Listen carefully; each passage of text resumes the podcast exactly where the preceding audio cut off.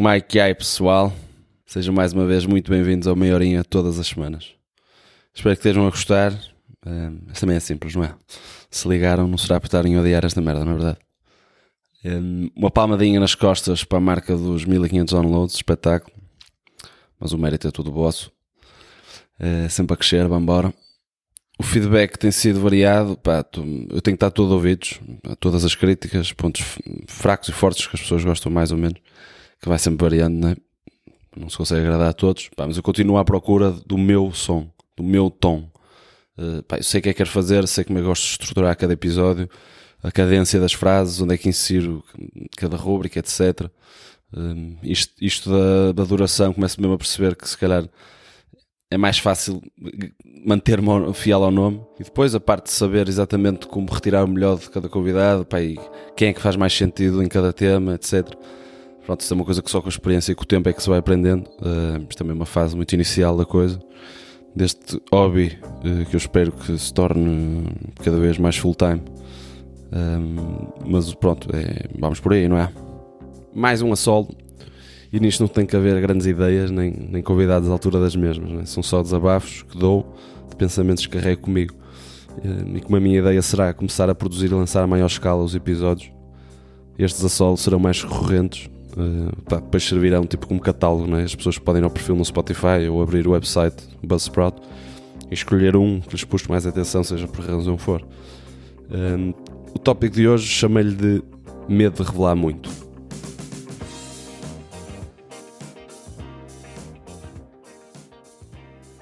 Isto é algo que sempre me inquietava e pragava antes de começar o podcast e mesmo durante a minha vida, sempre que decido fazer algo que seja para ficar, para a posteridade para alguém ouvir, ler, ou um dia para ficar para consumo público. Basicamente, qualquer coisa que seja da minha autoria. Que revele muito do meu modo de ser, ou do meu caráter, da minha sensibilidade ou vulnerabilidade. Que é algo que ainda acontece, sei lá, eu, por exemplo, porque às vezes escrevo músicas na guitarra, coisas simples. Uh, ou um dia tenho a ideia de escrever um livro, tipo, compilando as coisas que fui escrevendo ao longo da vida. E a ter imenso medo, um enorme pavor em fazê-lo e publicá-lo. E este medo da minha cabeça, essencialmente, é o, é o conseguir agradar ou falhar em conseguir agradar.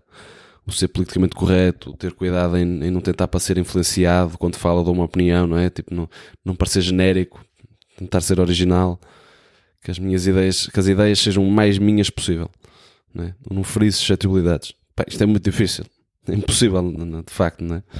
Apesar das minhas melhores intenções, estamos sempre consumir informação, não é? Sempre ouvir pessoas diferentes, a ter input tão, tão diferente, tantas fontes diferentes. E estamos sempre a, a, ter reações, não é? Coisas que nos fazem sentir bem, sentir mal, coisas que concordamos, que discordamos. E estas nossas ideias e opiniões, para mim, são tipo uma amálgama destas vivências e destas reações. Uh, pá, e às vezes parece que têm vida ou vontade própria. E muitas coisas não sei bem como é que pensei nelas, não é? Como é que me lembrei disto, ou como, porque é que tenho vontade de dizer ou fazer X em vez de Y é que nós achamos sempre que temos imenso controle sobre o que pensamos e como somos e sobre a nossa retórica, mas acho que na realidade nós somos altamente moldáveis pelo que nos vai acontecendo na vida. E assim, também já pensei neste, neste tópico de outra forma, que é em vez de ser medo, se não seria algo mais tipo, tipo uma daquelas frases feitas com um homem que sabe muito, não conta tudo o que sabe, como alguém que não se pronuncia tanto, mas, mas ouve mais os outros. Uh, não numa de intelectual, mas tipo humildemente em não querer parecer muito afortunado, privilegiado, pretencioso, eh, sei lá, como alguém que quer, quer contar mais do que, do que ouvir os outros, não é? E que sabe sempre muito sobre diversos tópicos e que despeja todas as viagens que já fez, eh, parece que partiu do pressuposto que simplesmente está ao alcance de todos. Ou aquela típica, estás a contar uma história e a pessoa puxa logo, ah, a mim também me aconteceu, puxa logo a conversa para ele sem responder à tua última intervenção. Isto para dizer que já ponderei também se em vez de ser medo não será só vontade de ser ouvido. Isto se calhar revela aqui uma, uma fome de atenção, de spotlight, não sei. Um, e se as hesitações surgem também pela pressão interna de pá, ouve, antes de dizeres, antes de da boca para fora a primeira merda de virar a cabeça. Porque isto obriga a assumir a, a, a realidade, que é a verdade que nem todas as minhas inspirações ou ideias para fazer algo criativo vão ser boas ou interessantes, não é? só porque a ideia me surgiu na cabeça. Mas eu acho que não, eu acho que acima de tudo é, é o medo da rejeição. É que tentar ter este posicionamento muito correto, não é? Quando, quando, quando nos estamos a expressar e não o conseguir, porque a vontade de, sabe, de ser original e honesto é maior né? do que estás preocupado com o que os outros pensam, traz depois um sentimento de culpa. E, pá, e depois para a vez seguinte já afeta o que de facto querias dizer inicialmente, porque agora já estás a pensar como é que isto pode ser percebido e se calhar como é que disse isto e se calhar não, não me expressei da melhor maneira possível, vou foder alguém, blá blá blá. Pá, é uma total paranoia, estás a compreender? Também já recebi avisos, especialmente da minha namorada, de pá, cuidado que, com o que dizes, que fica online para sempre e um dia podem usar isso contra ti, vais estar a ofender pessoas e, e afugentar uh, possíveis ouvintes e não sei o quê, e um dia podem usar isso contra ti. Pá, de facto nunca se sabe, não é? Então hoje em dia, aquela merda da política de cancelamento, que é uma conjuntura de palavras sinistra, pá, que é julgar e condenar pessoas, pá, até despedi-las de empregos, eh, pegando em coisas que disseram há 10 anos nas redes sociais, por exemplo, e julgá-las como se elas as estivessem a dizer agora. Isto, é, isto acontece mesmo, sei lá, um exemplo, o Kevin Hart, aqui há dois anos, o comediante, foi convidado para apresentar os Oscars, mas depois houve uma alma frágil e, e azeda lá no staff dos Oscars, descobriu uma piada sobre gays que ele tinha feito há 10 anos no Twitter, pá, uma, uma, frase banal, pronto, uma piada de mau gosto, mas e foi-lhe retirado o convite. Eh, pá, incrível. Eh, e como isto, há milhares de casos mais graves que, que, afetam verdadeiramente a vida pessoal e profissional das pessoas. Por exemplo, houve um treinador da NBA que foi despedido ou convidado a admitir-se porque numa conferência de imprensa disse que os seus jogadores pareciam que estavam já como hooligans ou thugs. Pá, é que isto traz obviamente ainda mais paranoia sobre o discurso. Isto não é saudável para ninguém, nem para o desenvolvimento de, de ideias, nem dá espaço às pessoas para crescerem. Pá, não... Isto em, em última instância remete para o free speech, a liberdade de expressão. E liberdade de expressão pá, pede paciência e tolerância sobre as ideias enquanto são expressadas, não é? Quando, são, quando, quando estás a formular um pensamento, estás a falar, né? tanto vais dizer muita, muita merda, vais te enganar muito até formulares uma melhor ideia ou, ou dizeres a coisa mais correta. E isso é que é estar a pensar sobre algo, não é? é? não ter noção exata do que se está a dizer, ponderar se está bem ou mal, tentar ver os dois lados, pá, mas saber mais ou menos para onde é que estás a apontar, para onde é que queres ir e acima de tudo, acima de tudo distinguir o bem do mal, não é? Tipo, pá, senão, até para as ideias mais taradas e perversas, estávamos aqui todos ouvidos e tem que haver limites, não, é? não pode ser assim. E é preciso também perceber um contexto em que as coisas foram ditas, não é? Tipo, a, presunção de, a presunção de inocência, que caracteriza um bom sistema legal, não é? um dos pilares do sistema legal, deve ser também eh, preponderante quando, pá, quando faz um julgamento sobre a ideia de alguém ou sobre, as, sobre o que uma pessoa está a dizer. Tipo, e não te deixares afetar, não é? Eu acho que é mesmo uma escolha tu ficares ofendido. Tipo, estás, a atribuir má fé à pessoa que está a dizer, a coisa que tu não concordas. E frases não doem, não é? Não magoam, tipo. É, é, tudo na tua cabeça, não é? Se tu, se tu escolheres, não. Se alguém me chamar paneleira e filha da puta e eu quero insultar a minha mãe, tipo. É, é o sentimento que eles têm, não é? Tipo, aquilo não é, não é realidade. Fuck you! Mas pronto. Pá, eu para comatar estas pressões, este medo que eu tenho, eh, a única maneira que eu vejo é mesmo simplesmente começar a fazer. Iniciativa. Começa. Pá, assumo o risco que as coisas podem correr mal e as pessoas podem não te querer ouvir e não consumir o que tu tens para dar. Mas manter o coração puro e a mente limpa. Para tudo que eu diga eh, seja captado igualmente da forma mais pura e limpa que as pessoas consigam dar uma oportunidade às pessoas para me ouvirem. Pá, aceitando sempre que vai haver quem não gosta de mim, né? porque, seja por que razão for, algum trauma pessoal, eu faço lembrar alguém que não gostam e vão tomar ofensa à menor insensibilidade minha. Mas pronto, no, no fundo é não ser ideólogo nem faccioso. Procurar aprender sempre mais. Ser humilde, confiante na paixão que me impulsiona, mas humilde sobre o quanto não sei e tudo aquilo que ainda tenho para aprender. I think that's more like it, mate. Sempre que fizer assim um episódio a solo, uh, farei sempre um segmento top 10.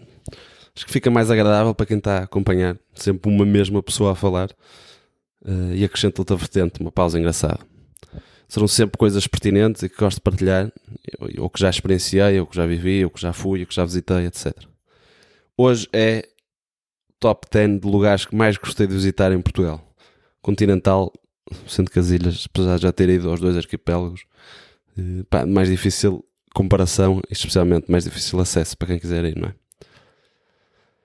Isto são tudo sítios que eu próprio visitei, uh, quase todos em 2019, numa altura em que quase todos os fins de semana ia de viagem com a minha namorada e explorávamos o nosso país. Podem ser terras, aldeias, miradouros, montanhas, locais históricos, vilas, o que vocês quiserem.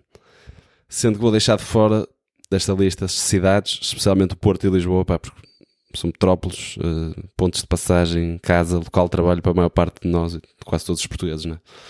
Um, quero que seja uma lista o mais regionalmente igualitária possível, norte a sul, este a oeste, portanto, vamos lá ver.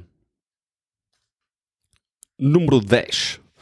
Praia de Valfigueiras. Uh, fui nas vezes que desci a Costa Vicentina, duas, três vezes, e quando estava em Algesur. Um, uma praia que não tem um areal largo, é comprida, mas não é larga.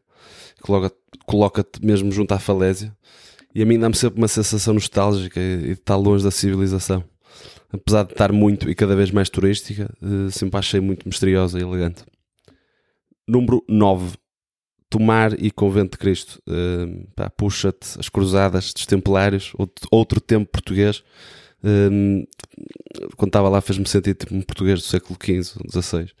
Conquistador, explorador. e o convento é muito bonito. Número 8. Tavira e Cacela Velha. Tavira é das minhas terrinhas preferidas do Algarve parte do Old, do Old Town, parte antiga.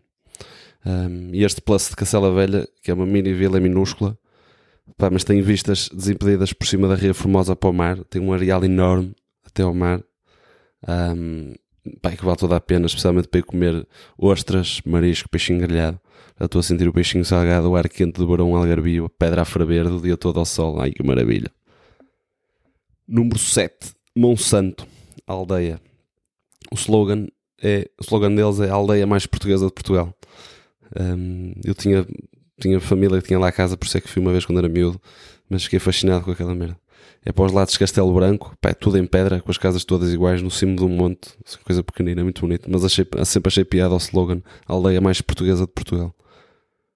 Número 6, Bom Jesus de Braga. Já houve uma tentativa, acho eu, de tentar transformar aquilo em património, património mundial da humanidade, da Unesco. Um, pá, e acho que vale a pena visitar, especialmente para quem é cá do Norte. Número 5. Piódon e Foz d'Égua. Uh, Piódon é uma das sete melhores aldeias de Portugal, quando fizeram tipo aquelas listas, as sete maravilhas de Portugal, tipo as sete maravilhas do mundo. Uh, de Piódon ganhou na categoria da aldeia. Uh, pá, é uma aldeia toda em xisto e tem imensos trilhos ao longo, ao longo do rio um, e pontes históricas, tudo em pedra. Um, vale muito a pena ir e passear lá. Fica por baixo da Serra da Estrela. Número 4. Por Espinhão, Lamego e a Estrada Nacional 222. Pá, é lindo, tem vistas épicas sobre o Rio Douro, que é a melhor região vinheteira do país, e aquilo como se vê, como se vê poucas, poucas casas, né? só vê as quintas e propriedades, a paisagem está tá intacta e é tipo, é consistente, né? tipo com os, com os vales e com o rio. Um, pá, encaixas o vinho com a viagem de carro, com os, mirador, com os miradouros, com o Rio Douro e o calor, tem tudo. Número 3, Sintra. Um, cheio de palácios europeus, quintas e propriedades, né? tudo com arquiteturas diversas, um, que não se mais lá nenhum em Portugal. Pá, parece sempre vou lá, parece que estou num álbum dos Led Zeppelin, tem sempre um microclima, parece que estás tipo no bosque, com palacetes enormes, que ainda dá mais misticismo, misticismo à coisa. Número 2, óbitos. É o que nós temos para fazer concorrência a Carcassonne em França ou San Gimignano em Itália. São uns três tipo, aldeias medievais dentro de uma muralha intacta. Tudo com a mesma arquitetura, né?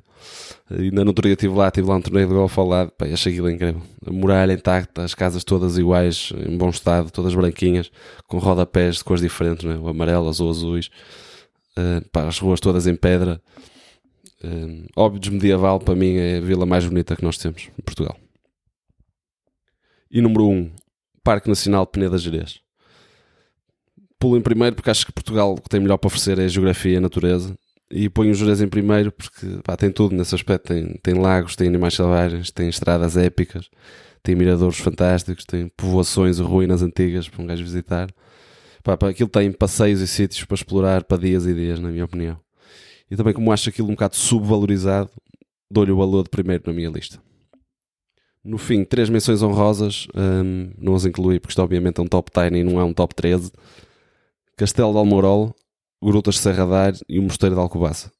Eh, eu acho que depois até vou fazer e partilhar ou aqui ou no meu Instagram uh, alguns roteiros e viagens que fiz, mas fazê-lo por zonas do país, tipo Norte, Centro, Sul, Alentejo, Ilhas, etc. Um, porque, por exemplo, estes três que eu disse, o Castelo de Almorol, Grutas de Miradeiro e o Mosteiro de Alcobaça, mais Fátima, Tomar, Mosteiro da Batalha, Leiria, Nazaré até, uh, isto é tudo num raio de 90 km, 100 km mais ou menos. Portanto, tipo, num fim de semana fazias isto tudo, era um, era um passeio giro, já tinhas aí uma viagem no centro do país.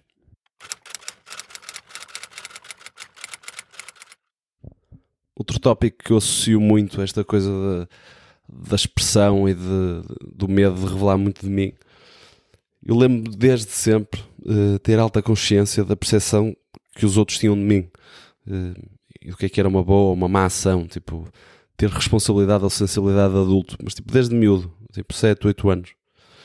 Um, e sentia que as pessoas mais velhas eram geralmente muito simpáticas comigo e interativas. Uh, achavam-me um miúdo simpático, educado, um puto 5 estrelas. Muito me diziam as educadoras de infância, mas depois de eu ter rachado a cabeça e ter levado 5 pontos, eu era 5 estrelas. Um, e se rachar a cabeça viriam a ser várias.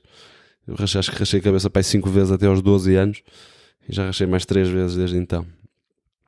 Pá, a minha avó também me dizia que quando era pequeno, que quando saía do colégio, à saída do colégio, quando ia para o carro e até casa, ia sempre a cumprimentar toda a gente que eu não conhecia, né? a dizer adeus com um sorriso na cara, as pessoas interagiam. Um, mas esta sensibilidade pá, é um caso que ainda está fresco na memória. Por exemplo, eu devia ter 6 ou 7 anos e fui numa viagem de caminhonete.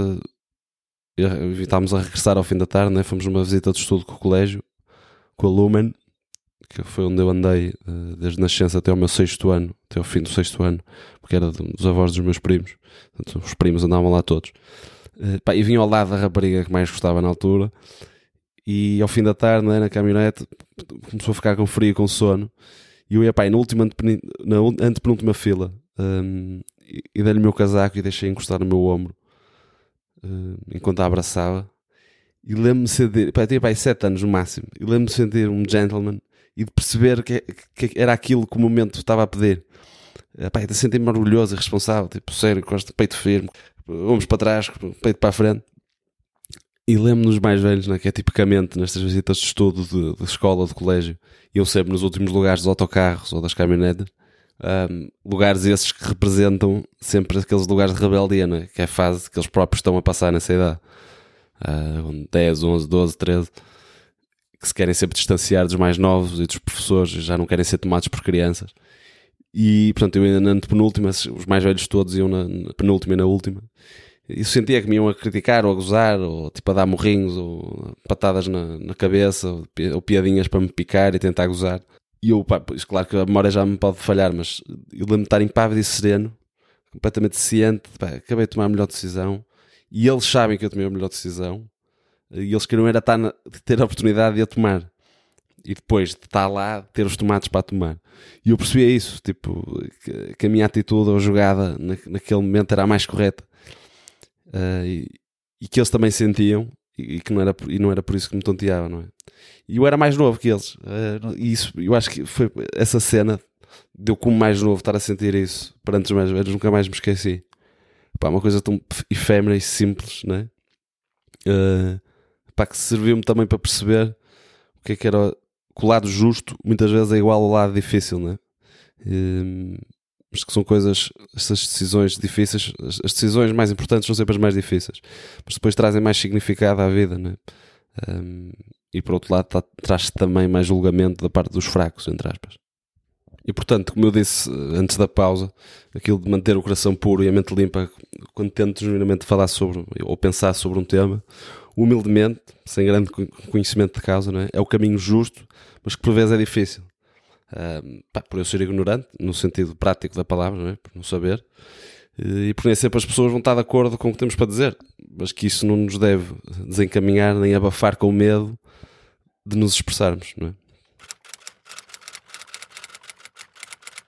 Perdoem-me a indulgência, mas vou-vos citar aqui duas coisas que tinha escrito aqui há uns anos. Uma em inglês, outra em português, Não sei porquê, mas acho que encaixam bem aqui as duas. Sem medo, caralho! Rasgo-as, recomeço. Espero que algo surja deste esforço. A angústia de pensar não resiste sufoco. Bem nas profundezas da mente ficam sentimentos e memórias, como uma lágrima pendente. Abençoado e sortudo, surge melancolia e ansiedade, sem aparente razão de ser nesta terra idade. Ora tanta tormenta, como rapidamente vira felicidade. Mas involuntário faço e nada me preocupa, porque sinto em mim algo mais que me procura. From the long relentless night to the everlasting day, letting our guards down so we could just roam away.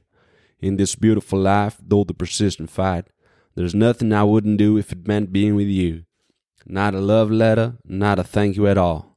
Just solid matter on which forever I'll stand tall. That's right, motherfuckers. I don't give a fuck. Ora, vamos lá para a rubrica do fim, faz favor. Ora, livro. Desta vez trago Animal Farm, de George Orwell, 1945. George Orwell, muito conhecido, conceituado, escreveu em 1984, nome artístico de Eric Arthur Blair. Ele era de esquerda, vá, uh, era um comentador ou crítico social e político, além de ser um belo escritor, e usava os seus livros também para fazer essas críticas. Mas era também um realista que reconhecia e apontava o dedo onde havia atrocidades a serem cometidas uh, pelo homem sobre o homem, independentemente da cor política.